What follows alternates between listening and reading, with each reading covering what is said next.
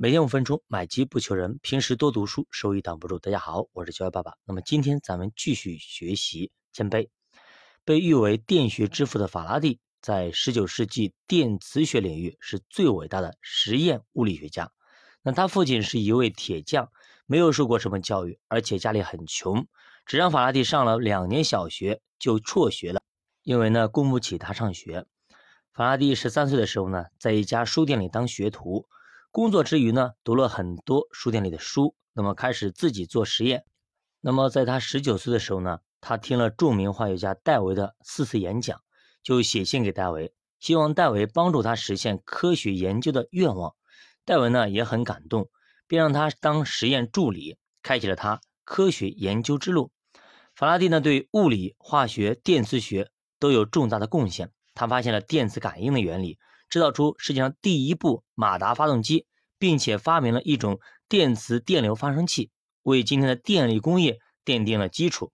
那么，他是世界上最早在蒸馏石油中发现苯元素的人，也是呢世界上最早提出水的凝胶处理的人。但是呢，法拉第最伟大的地方，并非他的科学成就，而在于他的谦卑，他的做人。他说：“我只是一位小学生。”正在上帝开设的大自然学校里学习，在科学界越久，我越愿意回转成小孩子般的单纯。那么，他把所有的成就、所有的成绩全部归根给上天。那么，其实前两天刚刚看了韩国那个姓苏什么我忘记了啊，那这个足球运动员是非常厉害的足球运动员啊。那么他的父亲也这样说，他说他儿子呢只是一个幸运儿，只是这个时代给了他机会。所以说，你看到没有？人家踢得这么好，而且非常的谦卑，非常的谦逊。但是反观咱们国足，踢成那个鬼样子，反而个个趾高气扬。你说他一句，他反而骂你十句。那么回到书里啊，有一天呢，英国实验所请法拉第去做一个科学专题的演讲，大厅里坐满了知名人士以及科学家，可以说是众星云集啊。法拉第呢，当场做了一些新奇的电磁实验，赢得了全场的掌声。那么皇太子也称赞他的功绩。掌声过后，全厅的人都安静无声，等候法拉第再度上台致辞。谁知他早已经悄悄离开会场，赶到一位生病的老妇人家里去读书，来安慰这位老妇人。法拉第认为呢，陪伴一个弥留的病人走完人生的最后一段路程。比接受社会名流的掌声更重要。这种谦卑的胸襟，有几个人能做到呢？如此伟大的科学家都能够如此谦卑，平凡的我们又怎么好意思夸耀什么呢？奥古斯丁是四世纪伟大的神学家和哲学家，一共呢写下了一百多本书。他写的《忏悔录》，那么也是世界三大忏悔录之一，是西方历史上最伟大的自传。另外的两部称作是《上帝之城》和《三位一体论》，对西方神学影响非常深远。他最有名的一句话就是：“如果没有正义，政权是什么？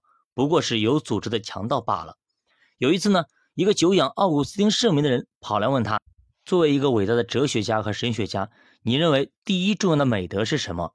谦卑。奥古斯丁回答说：“第二重要的美德呢？”那人又问：“谦卑。”还是一样的答案。那么第三重要的呢？那人不死心的问：“谦卑。”奥古斯丁还是如此回答。为什么是谦卑呢？那个人对奥古斯丁的回答感到很莫名其妙。那么奥古斯丁要那个人去田间仔细观察稻子和麦子，稻子越成熟，穗子就垂得越低；麦子越饱满，它的姿态就越低。绝大多数人都喜欢抬高自己，觉得自己比别人优秀，却忘了思考。养活每个人的麦子，姿态是如此谦逊。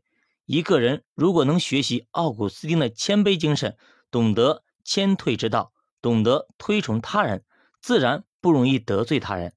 做什么事都会小心谨慎，不容易犯错。一个人呢，不管有多大的本事，都不可以得意洋洋、骄傲自满，否则就很容易受亏损，或者是身心受创，或者丢失金钱。而这样的亏损。其实源自于自己可以事先避免的。